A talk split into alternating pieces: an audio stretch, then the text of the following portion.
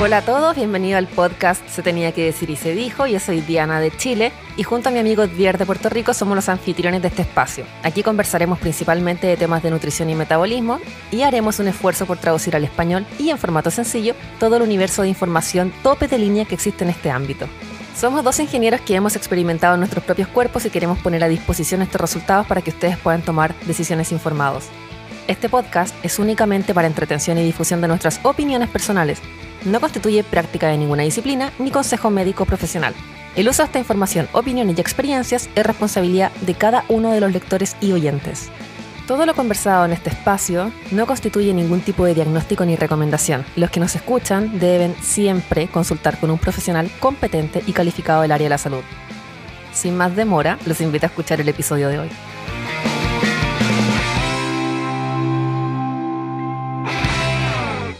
¿Qué es lo que hay, mi gente? Bienvenidos a otro episodio más de Se Tenía que Decir y Se Dijo el podcast. Mi nombre es Edvier y te hablo desde San Juan, Puerto Rico, para los que nos escuchan por primera vez. Y conmigo está virtualmente junto a mí la gran amiga Diana, que nos está hablando desde Santiago, Chile. Diana, ¿cómo estás? Hola Ed, todo excelente. Feliz por nuestro tercer capítulo, episodio del podcast, así que con toda la energía. Este es el episodio número 3 del podcast Se tenía que decir y se dijo. Como ustedes saben, siempre es bien importante, recuerda que en este podcast estamos hablando de lo que es nutrición, salud, bienestar, metabolismo, estilo de vida y todo aquello que no te va a hablar la, narrativa tradicional, ¿verdad? Que sabemos que en inglés se le llama el mainstream media. Te ayudamos a desarrollar pensamiento crítico sobre estos temas y a poder tomar el control de tu salud por medio de empoderarte con conocimiento, pensamiento crítico. Si este episodio te gusta y te aporta valor e información, por favor, recuerda siempre compartir este episodio con otros a través de una captura de pantalla, un screenshot, súbelo a las redes y taguéanos en las redes en Instagram o en Facebook nos puedes conseguir a mí como MyHealthyWOE y a Diana la consigues como ayunointermitente.cl, ¿verdad que sí, Diana? Correcto. También tiene Diana un website que puedes visitar que es ayunointermitente.com eh, o .cl. No, .cl. .cl también, igual que el Instagram y puedes conseguir allí y escuchar sus rants escritos, ¿verdad? Oye, Diana, eh, ¿te han funado esta semana o no te han funado? Todos los días me funan. la funa del día, la, funa de la semana. la pregunta ofende, ¿verdad? La pregunta ofende. Bueno, pero siempre significa que si te funan a ti o funan a cualquiera, y para los que no saben lo que es la palabra funa, yo lo traduzco como crítica, ¿no? Eh, eh, es una crítica pública o algo así. Como que te caen encima, acá le dicen, ¿no? Llama, vayan hordas de seres no pensantes a denunciar una cuenta que no la conocen, pero es mala. Porque va en contra de lo que yo toda la vida he hecho y he dicho. Y si este tipo de gente se reproduce, mi negocio se va a las pailas, que significa básicamente pierdo ingresos económicos en el largo plazo por toda la, todo el universo de personas del dogma clásico de los profesionales estándares de la salud. Porque siempre hay resistencia al cambio y a lo que no se conoce. Y cuando no conocen las cosas, pues obviamente tienen que decir, no, eso es falso, por favor, vayan y funen allá a la cuenta y hagan todo lo posible por acallarla. Tal cual. Ah, bueno, yo igual lo agradezco porque gracias a las funas que, he podido llegar a más gente y pienso que la mitad de la gente ha llegado gracias a las funas, así que muy agradecida de todos por su constante colaboración así que en el crecimiento de este mensaje. Continúen funando a Diana para que llegue el mensaje a más personas. Y también si quieren funar el podcast lo pueden hacer para que nos ayuden a poder llegar a más seguidores. Por supuesto. Funen lo que quieran, amigos. Funen lo que quieran, funen lo que quieran. Hoy en Noticias que Importan, Diana, voy a compartir tres noticias que importan hoy, que las saco siempre del estatus de Diana. Pillaron a Timothy Chalamet o Calamet y a Lily Rose juntos nuevamente. Tremendo, sumamente importante conocer eso.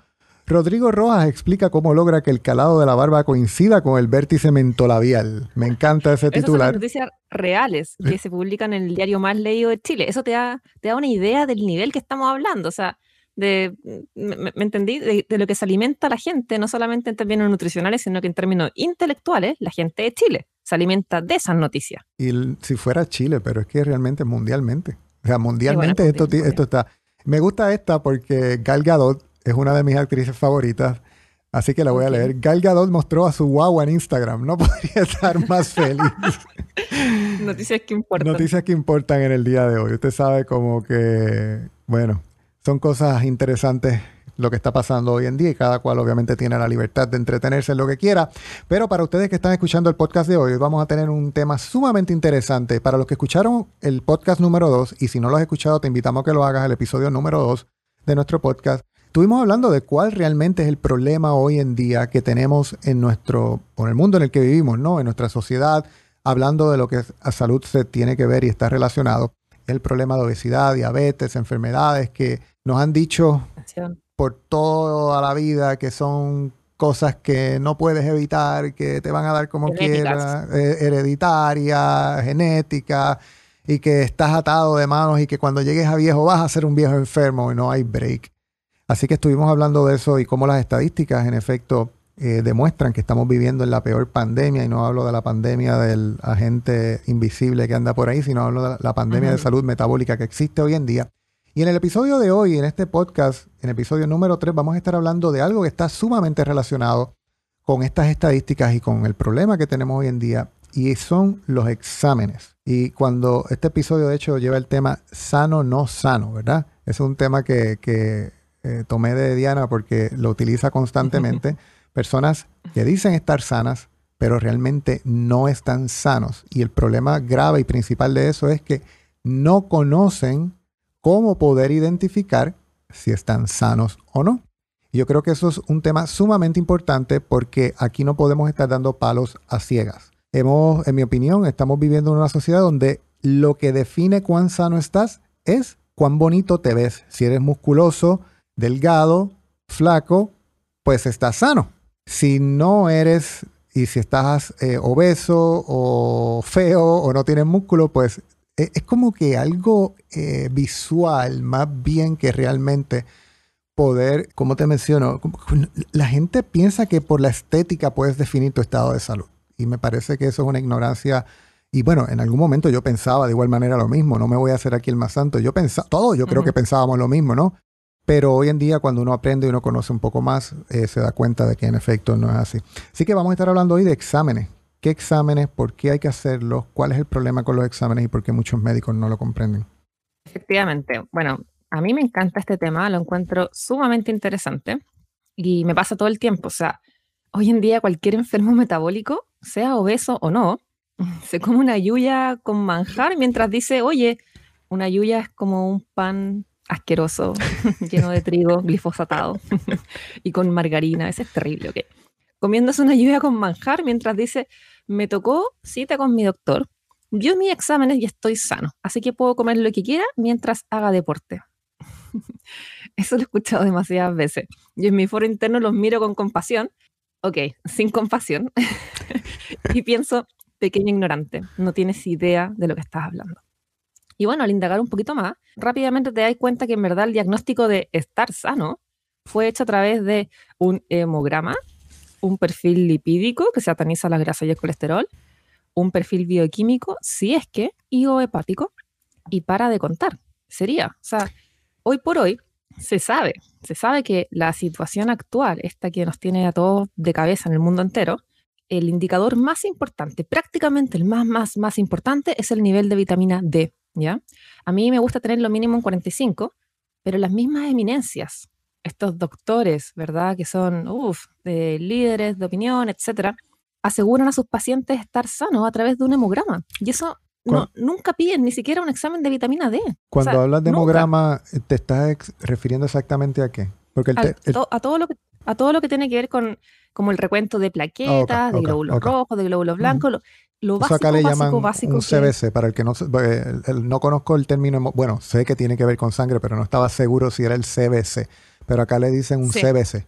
Es lo más básico de todo. Y, y se sabe que la gravedad de pacientes en las unidades de cuidado intensivo de todo el mundo, por todo este revuelo que está ocurriendo, ¿verdad? Por esta gran pandemia, tiene dos condiciones en común. La primera es el déficit de vitamina D y la segunda es la obesidad que, implica tener un sistema inmune comprometido. Es imposible, imposible estar sano cuando hay un déficit de vitamina D, tal que nos hace estar inmunosuprimidos. Pero los doctorcitos, el doctor Ayuya, el doctor Marraqueta y otros doctores que están en las redes sociales, cualquier, no cualquier, se molesten en indagar. Cualquier eh, parecido con la realidad, ¿verdad? Pura coincidencia. Eh, doctor Ayuya, doctor Marraqueta, no se molesten en indagar sobre estos temas. O sea, es preocupante porque los que debieran saber en verdad no están haciendo la pega. Ah, bueno, hay un tema también con la vitamina D, 3 que la mayoría de las personas cree, mm, no quiero decir erradamente, pero un poco de forma incompleta, que basta con, con, tomar un poquito de sol al día y es suficiente. Y en realidad el sol que uno tiene que tomar, claro, tiene que ser 20 minutos, cuerpo entero descubierto, pero en regiones como la nuestra, tú estás en el Caribe, pero en Chile, el sol que hay en el invierno no es suficiente no alcanza. Entonces sí o sí vamos a tener un déficit. Y no nos sirve tomar sol en invierno, no nos sirve, no, podemos tener o sintetizar suficiente vitamina D si no tenemos tampoco el, el input necesario, que es magnesio y colesterol. Y nadie te dice eso. Los doctores nunca te explican eso, simplemente te dicen vaya y tome sol. Y no es suficiente.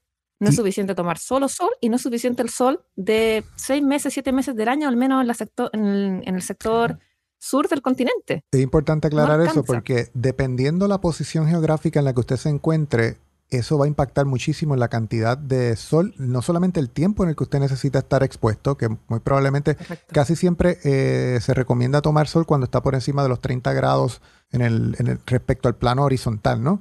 Entonces, esa es realmente la luz ultravioleta que necesitamos para poder sintetizar la vitamina D. Yo utilizo una aplicación que se llama D-Minder, y esto es ningún, ningún ¿verdad? anuncio pagado, pero la utilizo porque de acuerdo a mi localización, usted la puede bajar, es gratis totalmente, le dice el ángulo en el que está el sol, eh, cuánto más o menos eh, unidades usted puede estar cogiendo de vitamina D dependiendo del tiempo que va a estar y le va a ayudar. Personas que viven o muy al sur o muy al norte, eh, pasado ya ciertas latitudes y longitudes, necesitan tomar más o menos sol. En el Caribe estamos privilegiados porque casi siempre el input de vitamina D es eh, el máximo, se diría, ¿no?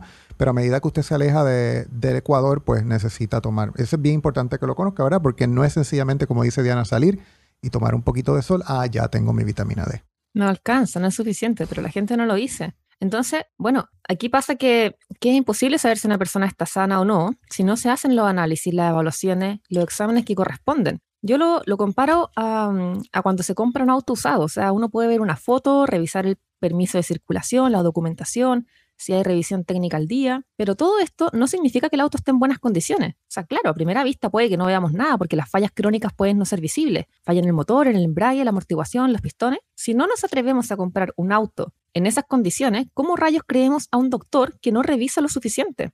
¿Cómo es posible? Bueno, varias explicaciones al respecto podríamos podríamos pensar y, comentar. ¿Cómo, o sea, yo a veces pienso y me pongo en el lugar de las personas, es que estamos tratando de buscar algo que nadie habla y que nadie entiende, básicamente. Son muy pocas las personas que entienden esto y los que deberían saberlo son los doctores, ¿verdad? Para eso estudiaron y fueron ocho años, diez años y tienen el título y son los que están capacitados. No conocen, no saben. Entonces, pienso a veces que es injusto culpar a las personas en cierto aspecto, porque las personas pues no son responsables de conocer esto porque tienen una confianza y le pagan a alguien para que conozca, pero el que se supone que conozca tampoco conoce.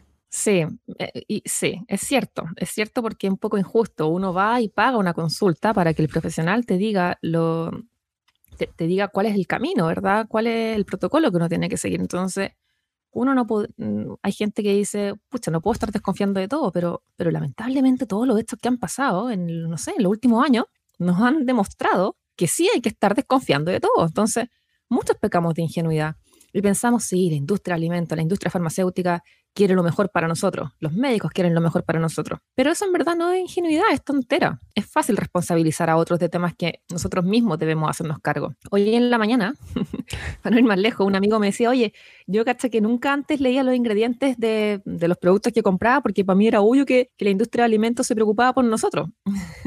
y un amigo cercano, entonces le dije que en verdad no era ingenuidad, que simplemente era tontera y que, que nunca más confíe ciegamente en nadie y ojo, que este amigo es ingeniero, para que vean que, como decimos en Chile, en todas las casas se cuecen habas. O sea, le puede pasar a cualquier persona. Casa de herrero, cuchillo de palo. Justamente, justamente. Entonces, con todo esto, yo veo que el problema es aún más grave, porque pasa lo siguiente. Por un lado, los médicos no piden los exámenes que tienen que pedir. Por otro lado, esto no se lo enseñan en la escuela de medicina ni de nutrición. Ergo, muchos de ellos jamás han escuchado en sus vidas el nombre de estos exámenes y, por supuesto, no tienen idea cómo interpretarlo. Entonces, estos mismos médicos que no, no, han pasado por esto, no, tienen, no, no, están familiarizados con estos exámenes, son los mismos que de manera irresponsable afirma al paciente, señor, su hemograma está bueno, usted está sano. Y mi opinión personal sobre eso es que es homicida. Porque por muy ignorante que sean y no hagan nada con mala intención, es una negligencia asegurar salud cuando lo que hay es enfermedad. No le das la oportunidad a la persona de cuidarse o de cambiar su destino. Entonces no se puede asegurar algo que se desconoce. Es terrible. Todo esto todo esto que ocurre hace que el desafío de velar por nuestra salud sea prácticamente imposible, porque lo que tú decías ya hace un rato, uno, los profesionales que deben saber no saben. Dos, los exámenes que se tienen que hacer no se hacen. Muchos ni siquiera están disponibles en Chile. Eso todavía no lo puedo creer. Tres. No, es terrible, es terrible. Latinoamérica.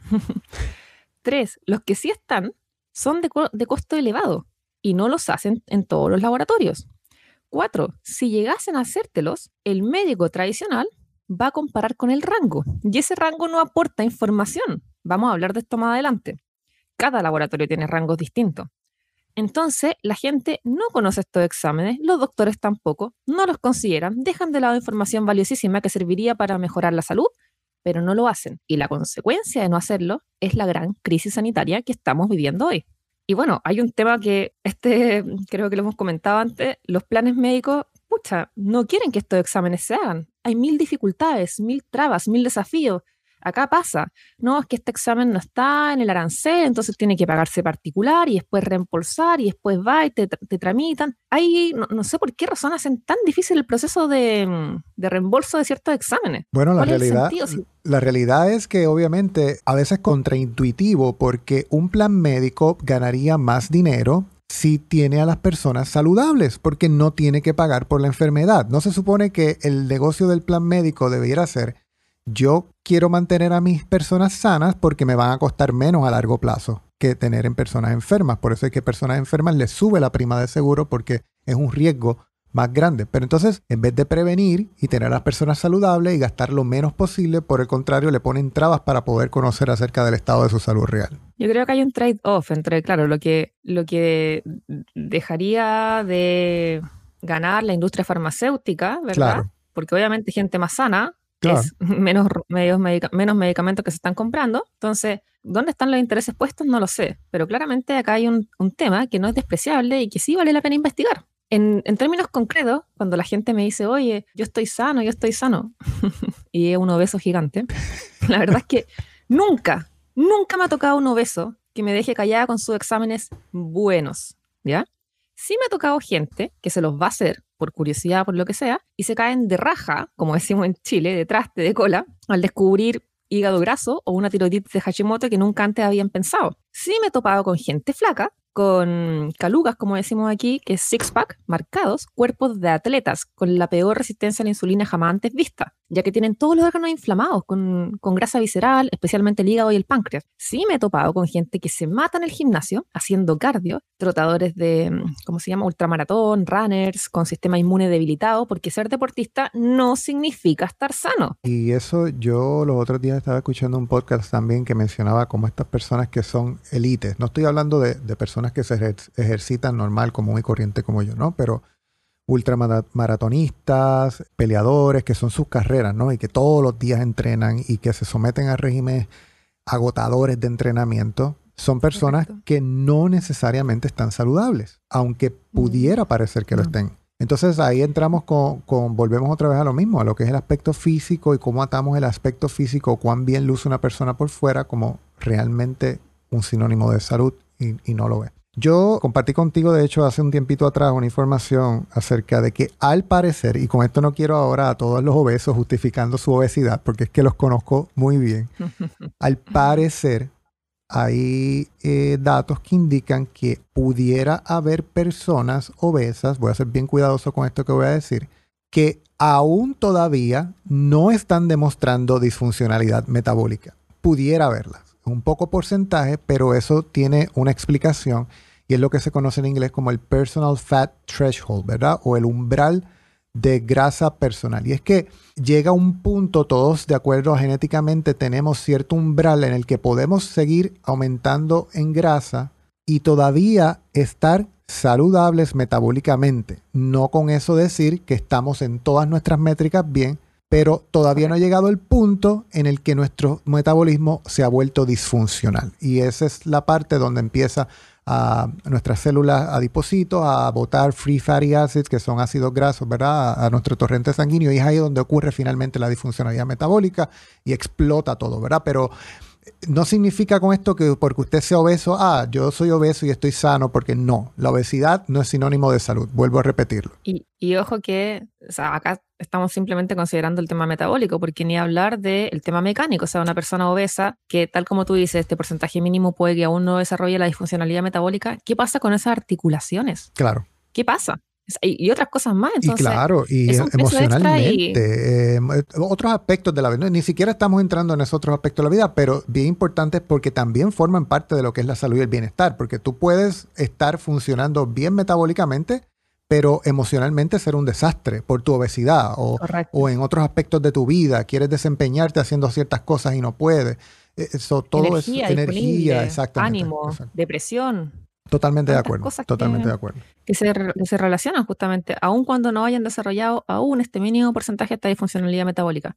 Por eso, una persona flaca no es sinónimo de salud y ni todo el deporte del mundo. Esto siempre mm, como que me llamó mucho la atención. Ni todo el deporte del mundo logra compensar el daño metabólico producto de pobres decisiones alimenticias y malos hábitos. Lo que tú decías, ni siquiera vamos a hablar en este episodio del estrés y daño oxidativo de aquellos deportistas que se someten a condiciones extremas para ser los mejores y que obviamente le hacen daño a su cuerpo. Pueden ser sin duda los número uno en performance, en desempeño, pero no en salud, no en bienestar metabólico porque son dos caminos distintos y diametralmente opuestos. Entonces, la gente jura que la ausencia de diagnóstico es sinónimo de salud. Salud sinónimo de salud y de bienestar. Y eso, en mi opinión, es una ridiculez. Sobre todo cuando sabemos que una de cada dos personas tiene diabetes o prediabetes y no lo saben. O sea, tan solo una de cada diez personas no tiene disfuncionalidad metabólica y una de cada dos anda por ahí creyendo que en verdad no tiene diabetes o prediabetes y sí la tiene. Sí la tiene. Pero, ojo, justo, justo, justo, todos a nuestro alrededor, aquellos que se alimentan pésimo, con azúcar, con aceites vegetales inflamatorios, que todos se jactan de estar sanos, justo ellos, todos al mismo tiempo, son del 10% que sí son sanos, fíjate, comiendo galletitas, pancitos, quequitos con trigo glifosatado, dátiles, avena, justo.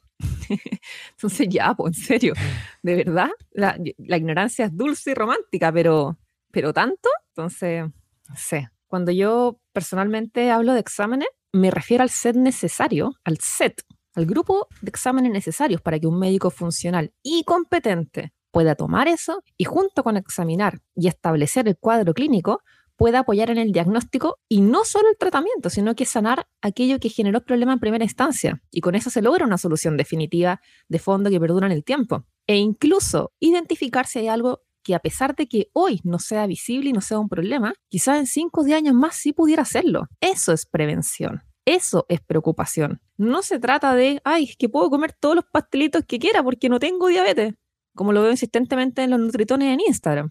Tengo un pase libre. Todos los días. Claro, oye, si yo no estoy enfermo, no, no estoy enfermo, nunca se ha hecho ningún examen, no conoce nada más que el hemograma, pero no está enfermo. Ni siquiera dice que no están enfermos, dicen yo estoy sano.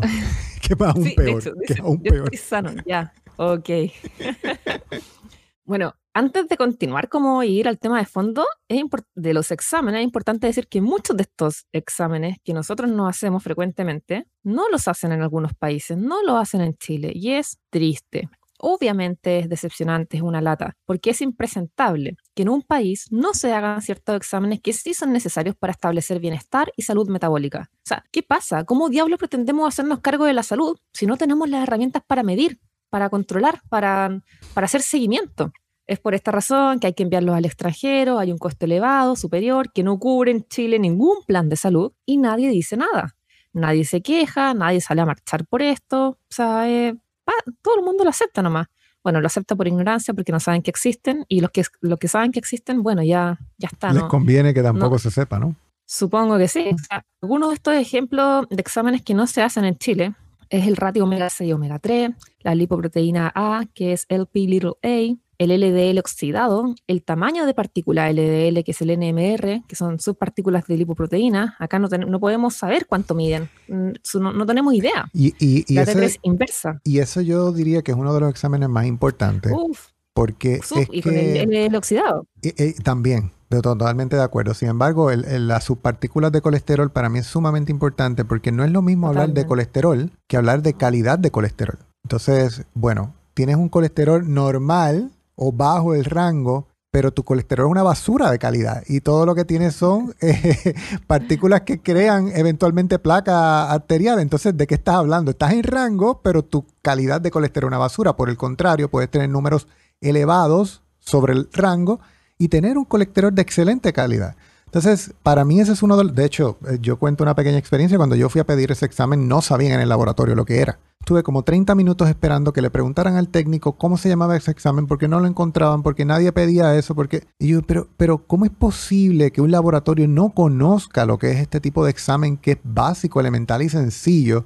Estamos en el siglo XXI. ¿Cómo no se sabe esto? ¿Por qué tengo que pasar tanto trabajo para que me puedan efectuar esta prueba que yo estoy pagando privada? Porque ni siquiera me la estaba cubriendo, el plan. Fíjate con una piedra en el pecho que lo podía hacer, ni siquiera existe.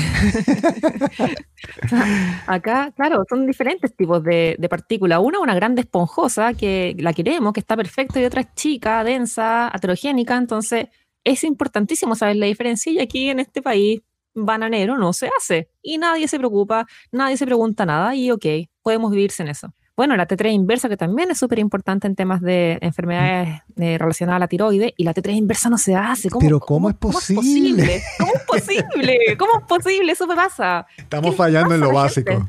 ¿Qué les pasa? No, y espérate, anda a preguntarle a algún médico, eh, doctor, ¿dónde me puedo hacer la T3 inversa? ¿La T3 qué? O sea, ni siquiera, con suerte, con suerte es que tú no tenías idea. Yo, yo he tenido que enfrentarme a los doctores más de una vez. Entonces. Doctores Marraqueta y doctor Hayujin. Claro, doctor Marra, tipo doctora Yujin, doctora Marraqueta, algo así. Entonces, oye, T3 y T3 libre. Y ya la T3 libre es como, oye, pero si esto no sirve de nada, amigo, guárdese sus comentarios. Ponga en la, en la maldita orden T3 libre y ponga T3 inversa. No, eso no existe. Porque Para, para, el mundo de ellos lo único que existe es TSH que ni siquiera es una hormona tiroidea. Entonces vamos a medir la salud de la tiroide con una hormona que no es tiroidea. Así funciona el mundo, aparentemente. Hay otros exámenes que son más específicos, como la longitud de los telómeros, que tiene que ver con el envejecimiento celular, el magnesio intracelular, que es realmente lo único que importa, ya que el 99% del magnesio lo encontramos dentro de la célula y no afuera, no en la sangre, como es el típico examen que nos piden, curva de insulina y curva de insulina y no de glucosa, o sea, y, sin tener que ni siquiera comer, o sea, qué genial sería poder tener, que en algunos experimentos se ha hecho, ¿verdad? Toda esta curva, diferentes mediciones de insulina para ver cómo cambia, porque la insulina no es estática, es dinámica y va cambiando, entonces es interesante saber esa, esas diferencias de la curva de nuestros, de nuestros resultados para saber cómo está funcionando nuestro cuerpo. Porque aun cuando podemos hoy en día medirnos lo que es la glucosa, es muy probable que los niveles de glucosa aparezcan totalmente normal, pero la, la cantidad de insulina secretada sea exageradamente alta. Entonces, de igual, bueno, estás igual, ¿no? Necesitas saber cómo es esa respuesta. Justamente, y de los que te acabo, estos exámenes, que son una muestra de exámenes que no se hacen en Chile, el que yo me puedo hacer es el ratio omega 6 omega 3 que me lo hago en Calevit, ¿verdad? Arroba Calevit Chile, que es donde yo me atiendo, y lo mandan a Estados Unidos, y sí, tiene un costo que es más elevado, y sí, nadie me lo reembolsa, pero para mí es importante porque es la única forma que tengo que saber para saber cuál es el ratio, si acaso tengo la pared celular de mis células inflamada, oxidada, quiero, quiero saber. Entonces, no quiero tener un problema el día de mañana, quiero poder prevenirlo y estar atenta a, por si tengo que hacer algún cambio. Obviamente por mi alimentación no tengo que hacer ningún cambio y estoy perfecto, pero bueno, otra persona podría sí tener que querer ver cuál es el resultado de esto. Acá nos, yo utilizo los servicios de una compañía de Estados Unidos, tenemos esa ventaja que obviamente pues tenemos, estamos más cerca de Estados Unidos, se hacen ciertas cosas más fáciles. Envían como un kit a tu casa por correo, entonces tú te pinchas el dedo, pones la muestra de sangre, lo envías de vuelta. Y entonces así tú puedes salir, creo que el examen cuesta 50 dólares o, no, o 99 dólares, uno de los dos, y tú tienes toda la definición de lo que son tus omega 6, tus omega 3, tus, o sea, todo, todos tus ácidos grasos en porcentajes y te ayuda a tener una idea de cómo están tus niveles. Sumamente interesante eso. Ya, acá no hay nada, ni el básico, ni nada. Pero ahí, hay Ayuya y Marraqueta. plaquetas, cuántas plaquetas tení y chavo para la casa y nadie se pregunta nada, nadie se preocupa, todo está perfecto. Es impresentable. Bueno, de los exámenes que sí me puedo hacer, es una lista grande que trato, hay algunos que me hago una vez al año y otros que me hago cada uno o dos meses porque me gusta tener el, historial de, mis resultados y los voy comparando con, con mis protocolos de sueño, de alimentación, de estrés. Pero los que me hago normalmente son el perfil lipídico, el hepático, el bioquímico, que es lo básico, la proteína C reactiva ultrasensible, el fibrinógeno, la homocisteína, la ferritina, vitamina D3, B12, apolipoproteína 1, la apolipoproteína B100, el, IGF-1, la DHEA, la opuesta al cortisol salival, no sanguíneo salival, AMPM, deseablemente, la SHGB, la CTH, glucosa basal, insulina basal, no curva de glucosa, sino que glucosa basal e insulina basal, la hemoglobina glicosilada, el índice OMA, que sale en los anteriores, el coronary calcium score, las tiroideas, T3, T3 libre, T4, T4 libre, la TSH, no la T3 inversa porque no la hacen acá, Anticuerpos también me lo hago una vez al año para ver qué, qué, pasa, si acaso hay algún cambio. No tengo enfermedad de tiroides, pero igual me los hago de repente para ver qué pasa. Los anticuerpos antitiroideo, antitiroglobulina, antimicrosomales, antitransglutaminasa, antiendomicio, antinucleares, la testosterona libre, total, la progesterona, el estradiol, el examen de metales pesados y bueno, una bioimpedanciometría para ver mi composición de grasa músculo. También es importante. Eso es como un, acá le diríamos un DEXA, ¿no? Sí, creo, entiendo que sí. Okay exámenes, obviamente cada uno tiene un rol específico y no nos vamos a poner a explicar cada uno porque no nos compete y creo que lo relevante aquí es que hay varios que se relacionan con sistema inmune, con inflamación, con problemas de tiroides.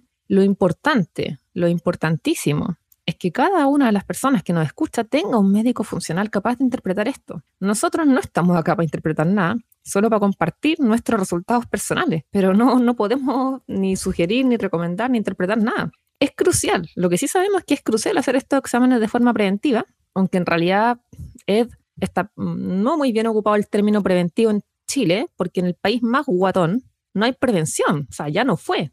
Por eso estamos con esta epidemia. Lo que hay es una reacción y una mala reacción, pero ni aún así nos ponemos las pilas. Po.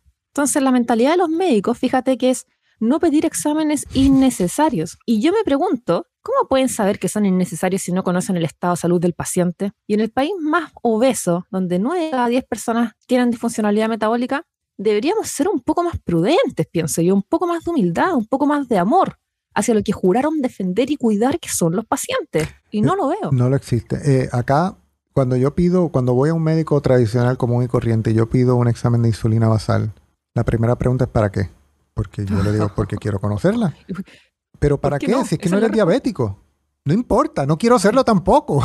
quiero, quiero saber cómo está. Justamente, dado que no soy diabético y no quiero ser diabético, quiero conocer mi insulina. Quiero conocerla cómo está. Y, bueno, y, y, probablemente, como tú mencionaste ahorita, por la alimentación, estoy 100% seguro que está bien pero pudiera estar pasando algo internamente que yo desconozco y bueno, me ayuda a tener una idea de cómo está mi OMA IR de igual manera, pero no es tan difícil porque el médico no puede comprender que haya personas que conozcan más que él y esa barrera cierra todas las posibilidades de conversaciones, de poder tratar de establecer una conversación coherente del por qué yo quiero ese examen, porque yo estoy pagando por ese examen, porque no me importa si tú lo consideras necesario o no, lo quiero. ¿Por qué, tenemos que entrar a explicar?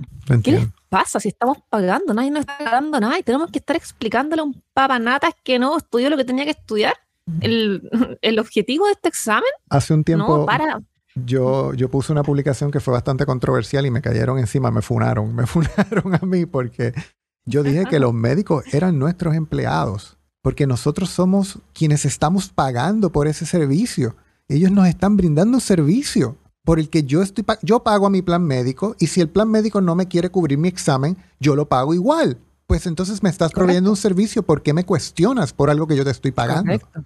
¿Por qué nadie cuestiona cuando estás comprando paquete gigante de papas fritas o un producto procesado gigante o un cereal, ¿verdad? ¿Por qué nadie cuestiona eso cuando te, te zampallan algodón de azúcar? Nadie cuestiona eso. ¿Qué les pasa? Bueno, un paréntesis pequeño que en este, en este episodio y en otro hemos hablado de, este, de esta cifra de 9 cada 10 personas que son enfermas metabólicas. Esto es un documento que vamos a compartir luego cuando, cuando disponibilicemos el podcast y, la referencia. Pero en Estados Unidos se hizo un, un estudio y se dieron cuenta que el 88% de las personas, o sea, 9 de cada 10, tienen disfuncionalidad metabólica. Y no es loco pensar que en Chile es al menos el mismo porcentaje o incluso más, dado que Chile tiene obesidad mayor que Estados Unidos. Entonces, no es loco pensarle, sobre todo, o sea, cosa de salir a la calle, darse una vuelta y ver cómo está la gente, cómo se está alimentando y ver, observar el típico estereotipo del ciudadano chileno o chilena. Es triste y los números lo, lo validan. Por algo tenemos una crisis gigante en este momento con, con toda la situación actual que está ocurriendo. La verdad es que estoy un poco cansada de que con todo esto los médicos vean los rangos propuestos de los laboratorios y mientras esté dentro del rango, están, están ok con eso. Acá tú y yo sabemos esto, pero obviamente la gente que, que nos escucha no lo sabe. Sí, no lo sabe, no lo sabe. Y es que acá les vamos a dar una bomba, porque comparar los resultados de exámenes con el rango propuesto por el laboratorio, la verdad es que, amigos, no agrega valor real, no agrega. Los médicos ven eso y dicen, ok, estás bien porque estás dentro del rango, pero no es correcto y les voy a explicar por qué. Obvio que no tienen idea, la mayoría de las personas no saben qué es lo que es el rango. Les voy a contar. Cada laboratorio tiene su rango, ¿ya? Y esto se define usualmente como el set, el conjunto de valores donde el 95% de la población, comillas, normal, cierra comillas, cae, ¿ya? Y se hace con información que tiene disponible el laboratorio, ¿ya? O sea, el 95% de las personas justo dentro de la campana de Gauss, ok, esos son los valores que tomamos. Esto significa que un resultado puede ser interpretado como dentro del rango para un laboratorio y fuera del rango para otro laboratorio, porque la gente que se toma la, esta muestra en un laboratorio van cambiando laboratorio y cada uno tiene su set de valores. Un resultado dentro del rango no es garantía de salud. Un resultado fuera del rango no es sinónimo de enfermedad. El rango, en definitiva, no es más que un set de valores que incluye el límite superior e inferior basado en un grupo que asumimos teórico de personas sanas. Esto se entiende como valores normales o límites. Ojo, se le llaman distintamente intervalo de referencia o rango de referencia. Pero en general esta referencia las utiliza el médico para saber y para determinar y, y, sentenciarte si acaso estás sano o estás enfermo. Pero la real y verdadera interpretación viene cuando un médico competente analiza ese resultado en conjunto con el resto de la información relevante como historia familiar, ficha clínica, imágenes de ser necesario, incluso información que no se detecta por exámenes de sangre, y al día con todas las últimas investigaciones que están apareciendo, ¿verdad? La tecnología de las máquinas que se utiliza por cada laboratorio cambia, lo que significa que algunos pueden ser más exactos que otros, mayor precisión, mayor error o viceversa. Por eso es tan importante escoger buenos laboratorios confiables y siempre el mismo para que sea consistente un resultado con otro. Tratar de sacar una conclusión sobre nuestro resultado, basándonos únicamente en el rango de referencia, es lo mismo que decir, ah, ok, ok, estamos dentro del rango, genial. Eso significa que, considerando que estamos en el país más obeso del mundo, entonces mis valores son consistentes con una población enferma. La raja. Increíble. Mis valores están dentro del rango de la población enferma. Y la gente se alegra por eso. El rango no es para indicar cuáles son los valores de la gente sana, simplemente de la gente normal. Y la gente normal es la gente enferma, al menos así en este país y al menos, y no, no, me sorprende ver esto, estos mismos resultados en todo el mundo por algo. La obesidad, las enfermedades inflamatorias crónicas han aumentado en todo el mundo. Las estadísticas lo dicen, las estadísticas no mienten. Aumento de enfermedad metabólica, diabetes, obesidad, cardiovascular, etcétera, cáncer, ¿verdad? estar dentro de la normalidad es ser parte de esa estadística. No nos confundamos con salud porque no tiene nada que ver con salud. O sea, se asume, oye, sí, estas personas están sanas. ¿De dónde sacaste eso, amigo? Somos el país más obeso del mundo. ¿Qué te hace pensar que la gente que se va a medir a ese laboratorio es tan sano? ¿De dónde? Antes, cuando yo recibía los laboratorios, lo que hacía era buscar si mi estrellita estaba dentro de los brackets, ¿verdad? O, de la, o fuera, ¿no? Y, y, entonces buscaba todas aquellas en las que estaba fuera y decía, ah, me tengo que preocupar de esta. ¿Estoy muy bajo o estoy muy alto? Pero y, y, y, los médicos hacen exactamente lo mismo. O sea, tú no tienes idea de cómo yo he visto médicos que te mandan a hacer, por decir un número, 20 exámenes y lo único que hacen es ra, ra, ah, mira, esto, esto está un poco elevado, pero no importa. Eh, o ra, ah, mira, esto está un poco... Pero no se sientan con calma a poder ver cuál es la relación de... Probablemente estando normal, no estás en niveles óptimos para tu metabolismo, para tu salud, para tu tipo de cuerpo, lo que sea. Y probablemente necesites estar un poco por encima de lo que es el. Y eso pasa mucho con las personas que tienen problemas con la tiroides. Hay veces que los valores normales las personas continúan sintiendo síntomas, continúan eh, teniendo problemas de tiroides, se sienten mal, se les sigue cayendo el pelo, pero es porque aun cuando están dentro de los valores normales, no son los valores óptimos. Entonces ahí es donde una persona, bueno, pierde las esperanzas porque dice, bueno, ya me hice el examen, todo está normal, no sé qué me pasa, pues debe ser otra cosa. Y es como ese círculo vicioso infinito en el que nunca logras encontrar el por qué, porque sencillamente te estás llevando llevar por un rango de valores de personas enfermas. Total, o sea, y el mismo rango ni siquiera lo cambian como, ah, si tú tenés esta edad y eres hombre, mujer, de, ni siquiera, es como un único rango para todos. Y amigos, somos tan distintos todos, con tantas cualidades diferentes que podríamos hacer categorización de grupo. No, el mismo rango para todos. Sin hablar, el mismo rango, no importa si llevas una alimentación basura, no importa si llevas una alimentación carnívora, no importa si llevas una alimentación... y se están dando cuenta ahora que los números para personas que están sanas metabólicamente son totalmente distintos en rango a los números para... Y obvio, ¿no? Hace sentido, ¿no? Dos más dos es cuatro, pero, pero doctor Hayujin y Marraqueta no lo pueden creer, le vuela la cabeza. Les vuela les explota la cabeza. ¿Qué? No puede ser posible. Les explota la cabeza, así funciona. Porque en verdad no entienden de metabolismo. Y bueno, en, en defensa de ello, la mayoría de los doctores no entienden de metabolismo. O sea, constantemente veo noticias en la prensa o comentarios en redes sociales, algunos médicos profesionales de la salud que dicen, oigan, no es normal tener este indicador con estos valores. Consulta a su médico, no se deje llegar por, llevar como por moda. Como lo que te dieron los otros días del, LDL. Justamente, esto pasó ayer o antes de ayer. Y, y ¿saben qué? Este gallo tiene razón. Mm, efectivamente esos valores no son normales. Y mi respuesta es, perfecto, amigo, que no sea normal, ya que la normalidad son los valores del 95% de la población enferma. Y yo, personalmente, me quiero comparar con individuos que son máquinas, que son los mejores, que, son sanos en términos metabólicos, y no con aquellos que tienen sus días contados por enfermedad cardiovascular, producto del exceso de azúcar y o ausencia de hábitos saludables. O sea, no me interesa compararme con esa población. Por, por eso no me interesa ser normal, tener esos valores normales. Imagínate, Ed, que lo, eh, comillas, normal en Chile. Normales, no normales. Claro, normal, normal. O sea, es normalmente desastroso. es aceptar que, que, la vitamina D3 en Chile tenga un valor de 12. O sea, 12. Es tanto así que los médicos dicen, a mí me lo han dicho, me han escrito personas en el Instagram contándome lo mismo. Oiga, no hay que preocuparse, si total todo Chile tiene baja la vitamina D, así que es normal. Y yo, pero, weón, no quiero conformarme con esa basura normalidad. ¿Hasta cuándo normalizamos todo? No solo la obesidad, sino que la inmunosupresión del sistema inmune también. No, ya suficiente, amigo, suficiente. Pero recuerda que lo dijo el médico, ¿no? Es, es, escandaloso, ¿me entendí? Como este ejemplo hay varios. O sea, en Chile se acepta como normal la insulina del rango superior de 25 micro UI partido ml. Y eso es una aberración, 25. 25. ¿Cómo es posible? Así, 25. Cuando un valor ideal debería estar no más de 5. Sí, cuando tenía hiperinsulinemia, resistencia a la insulina y estaba camino a la diabetes, mi insulina era sobre 10, o sea, y aún así bajo 25, pero imagínate cercano al 25, o sea, se pegaron en la cabeza estos gallos. Lo más terrible es que si ese valor está en el laboratorio, es porque la cuota superior de la gente que se atiende, obviamente en ese laboratorio, es de 25. Qué terrible, por eso tenemos la población que tenemos enferma explica mucho. La vitamina D3, el rango mínimo que aparece en los laboratorios, en el laboratorio donde yo me mío, es 20 siendo que con esos niveles no son suficientes para estar sano de ninguna manera. A mí personalmente me gusta ver valores de 45 en eje partido ML. O más. Los triglicéridos. O más, o más. O sea, mínimo, mínimo, valores de... Mi mínimo personal es 45. Los triglicéridos, esto es, interesante, van desde 15 a 150. O sea, hay un orden de magnitud de diferencia en el rango aceptado. 15 a 150. En lo personal, me siento tranquila con triglicéridos alrededor de 70, más bajo. Y excepcionalmente pueden subir un poco cuando hay mayor transporte, movilización de ácido graso, ¿cierto? Producto de estados de cetosis, de utilización de cetonas como combustible.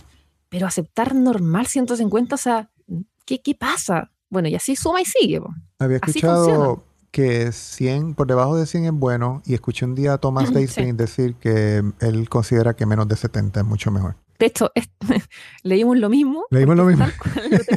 Lo tenía, en la mente. Menos de 100 genial, menos de 70 un mejor, menos de 100 increíble. No, 150. Voy a decir aquí que tuve los triglicéridos en 40 en una ocasión, así que no se me desmayen, doctores Marraquete y Martínez Bueno, esta es la situación que está pasando, en, que, pasa yo creo que en todas partes del mundo, no solo en Chile, sino que con los exámenes estamos tan limitados porque no tenemos la experiencia, no tenemos el conocimiento y estamos en manos de gente que, que tampoco la tiene aparentemente.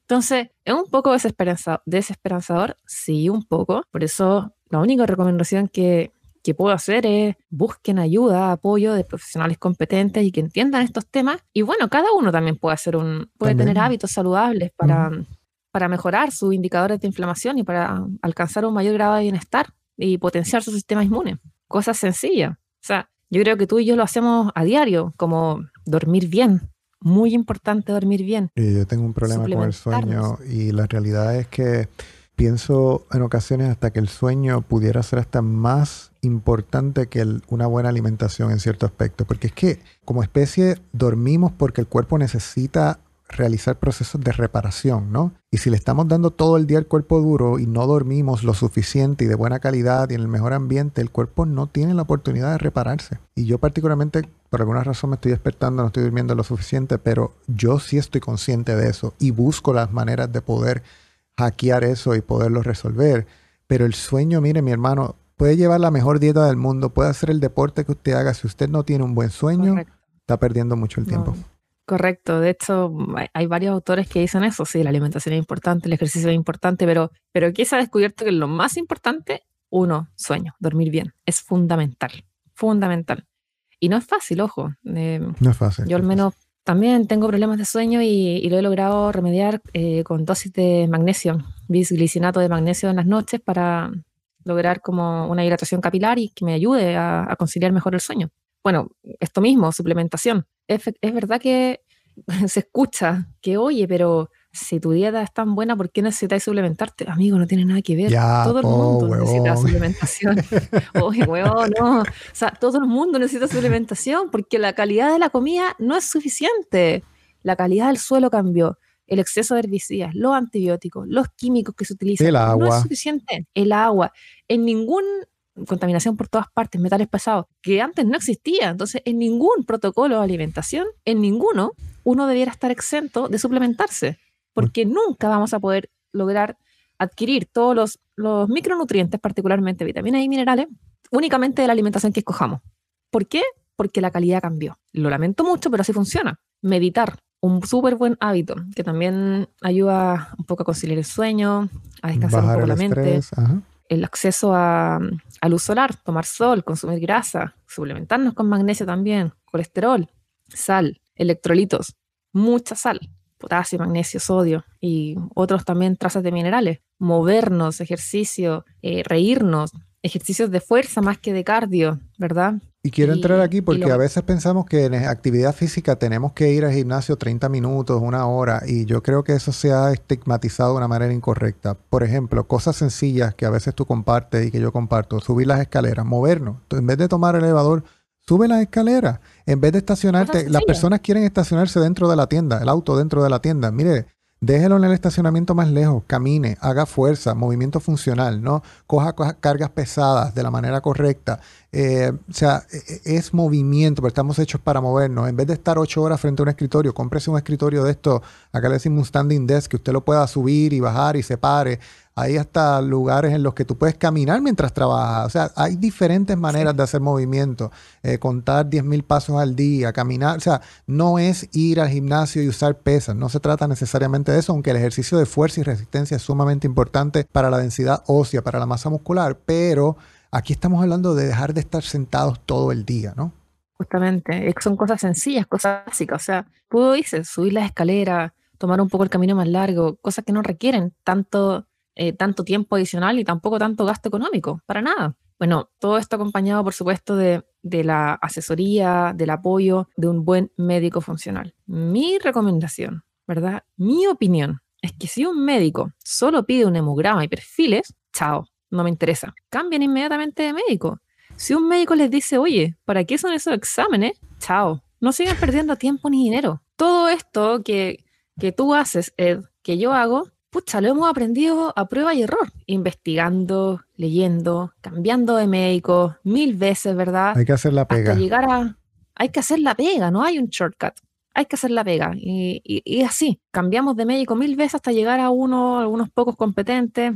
Y, y, sí, qué, qué, pena, qué triste, porque a todos nos gustaría ir y pagar un servicio que nos diera un servicio de calidad, pero lamentablemente no funciona así. Y como no funciona así, tenemos que aceptar cuáles son las reglas del juego y tomar la responsabilidad de nuestra salud, que es lo que siempre decimos. Por eso es importante entender, aprender, estudiar. Tenemos que atrevernos a desafiar la normalidad. debemos atrevernos a investigar, a experimentar y ver los cambios en nosotros mismos, en nuestro propio n igual 1 porque cada n igual 1 suma. Y cuando suman, el orden de magnitud aumenta. Ya no somos uno, somos 100, 1000, 10.000. Y así vamos cambiando el triste destino de esta epidemia mundial que nos tiene dormidos, inflamados, oxidados y sin voluntad para pensar. Entonces... Y, y con eso acompaño que dejemos, como tú mencionaste, dejemos de tenerle miedo al médico si el médico se molesta porque usted le hace alguna pregunta, si el médico usted nota que no entiende, si el médico le cuestiona, ah, ¿de dónde sacaste eso? De Doctor Google.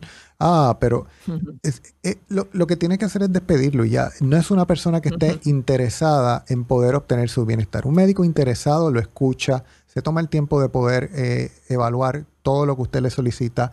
Pudiera ser que considere que ciertos exámenes no son necesariamente ¿verdad? Eh, necesarios en su caso, como pudiera ser que recomiende otros, pero es importante que haya una conversación donde se discuta respetuosamente el por qué no entiende que es necesario y el por qué entiende que es necesario.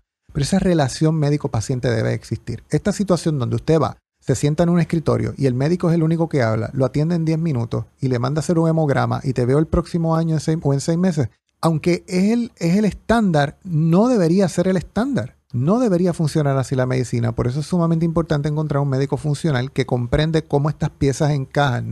Los médicos hoy en día son muy buenos en poder resolver emergencias y problemas. Estamos muy adelantados en las operaciones, estamos muy adelantados en poner parchos a las situaciones, pero estamos muy atrasados en poder resolver enfermedades crónicas y esa es la pandemia mayor que tenemos hoy en día.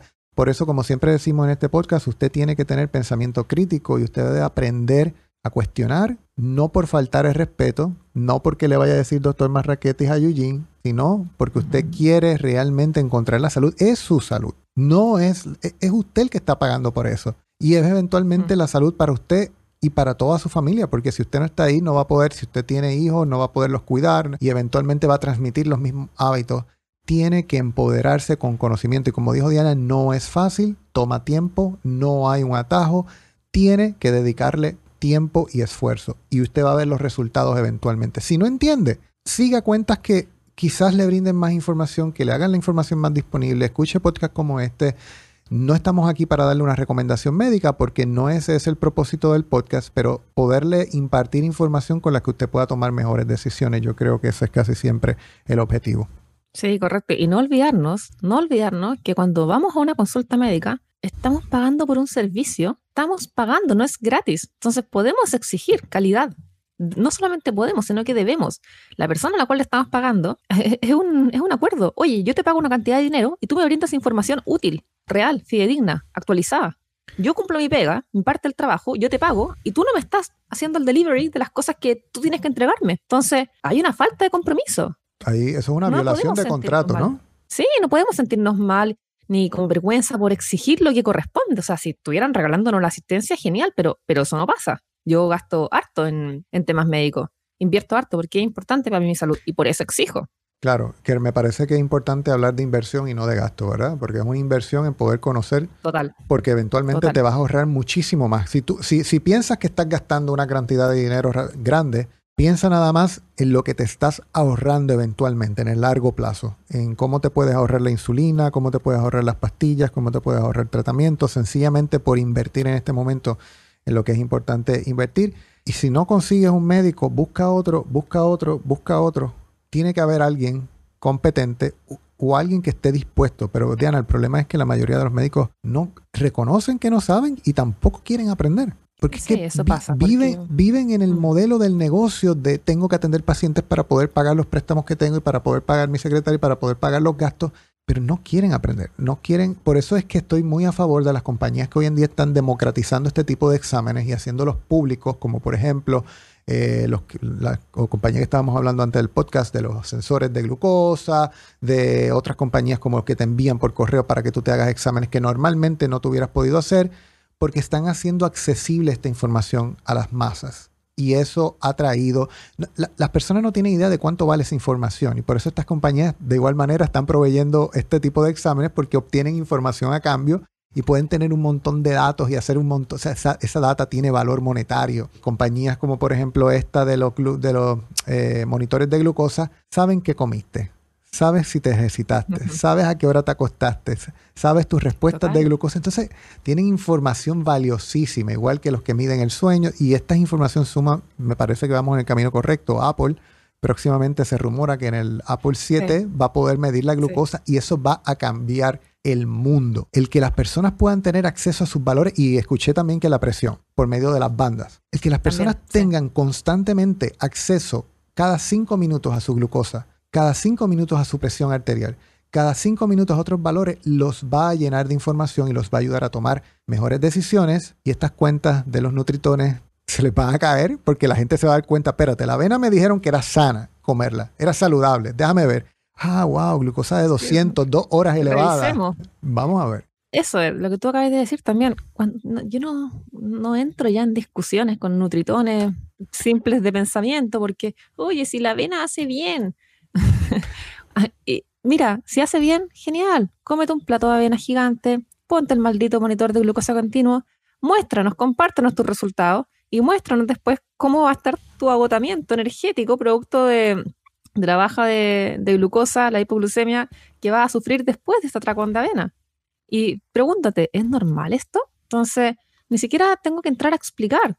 Hagan la prueba, no me crean a mí, hagan la maldita prueba, coman lo que quieran, mídanse antes, mídanse después y ustedes saquen sus conclusiones. Fin. Por eso podemos hacernos exámenes, por, por eso podemos hacernos mediciones.